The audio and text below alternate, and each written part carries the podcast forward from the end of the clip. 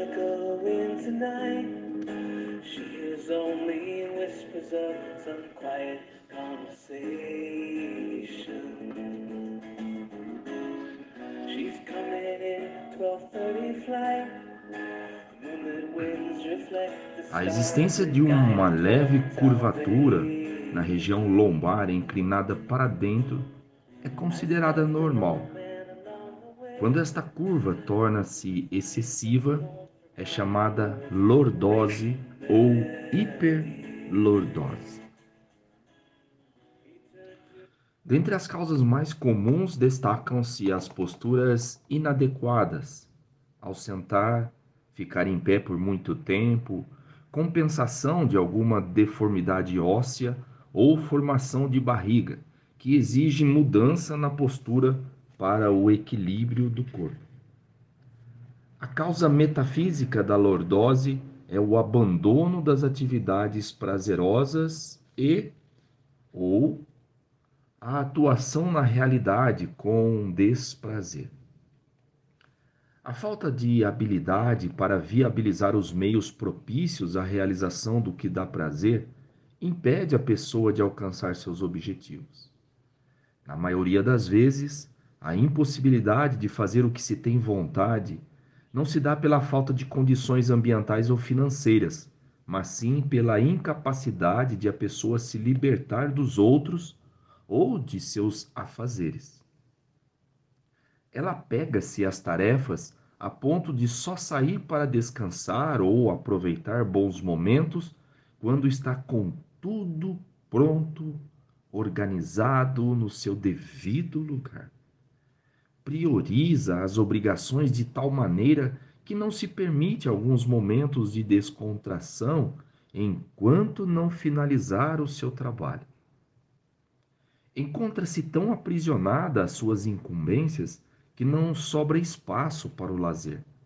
Não consegue parar alguns instantes e se dedicar aos afazeres corriqueiros, organizar suas coisas, assistir a um programa de televisão preferido, dialogar, brincar, sorrir, cantar, etc. As obrigações sufocam os seus anseios. Quando a relação com o trabalho chega a este ponto, sua qualidade de vida está prejudicada. Certas pessoas encaram os compromissos como se fossem um sacrifício, algo pesado. Redimem-se aos afazeres de tal maneira que a displicência causaria profundo desconforto. Sentem-se melhor fazendo o que é necessário do que curtindo o lazer. Sofreriam mais com o não cumprimento das obrigações do que com o abandono do prazer.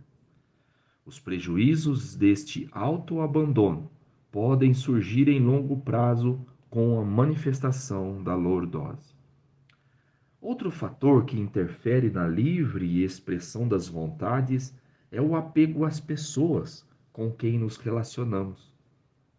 Mesmo com toda a possibilidade para realizar nossos intentos, ficamos desolados por não ter a companhia de quem queremos bem ou ainda por não contar com o devido apoio e motivação daqueles que nos cercam para fazermos o que gostamos.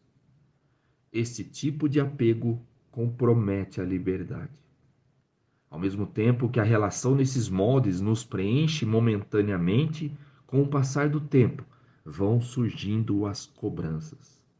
Ficamos na expectativa de que o outro de alguma forma nos, nos apoie, incentive ou nos acompanhe naquilo que apreciamos fazer.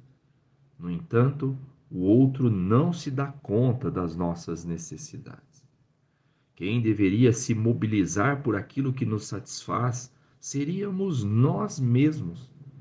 Como não o fazemos, o outro, por sua vez, não se dá conta do quanto certas atividades são importantes para nós. Além de negligenciarmos o prazer, não assumimos a frustração de não ter feito o que tínhamos vontade.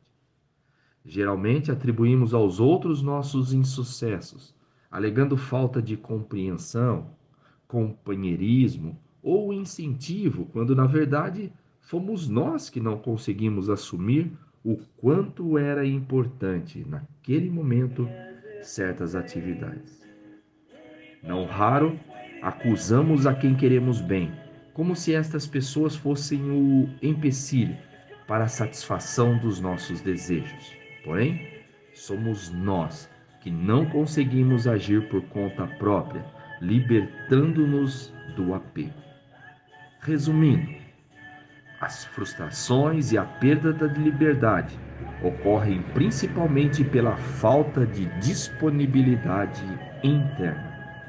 As dificuldades existenciais ou a omissão dos outros não podem ser impedimento para satisfações pessoais.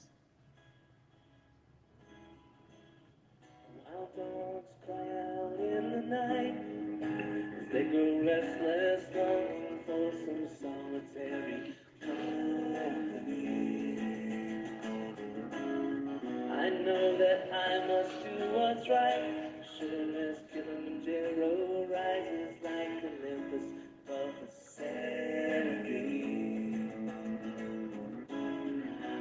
To cure what's see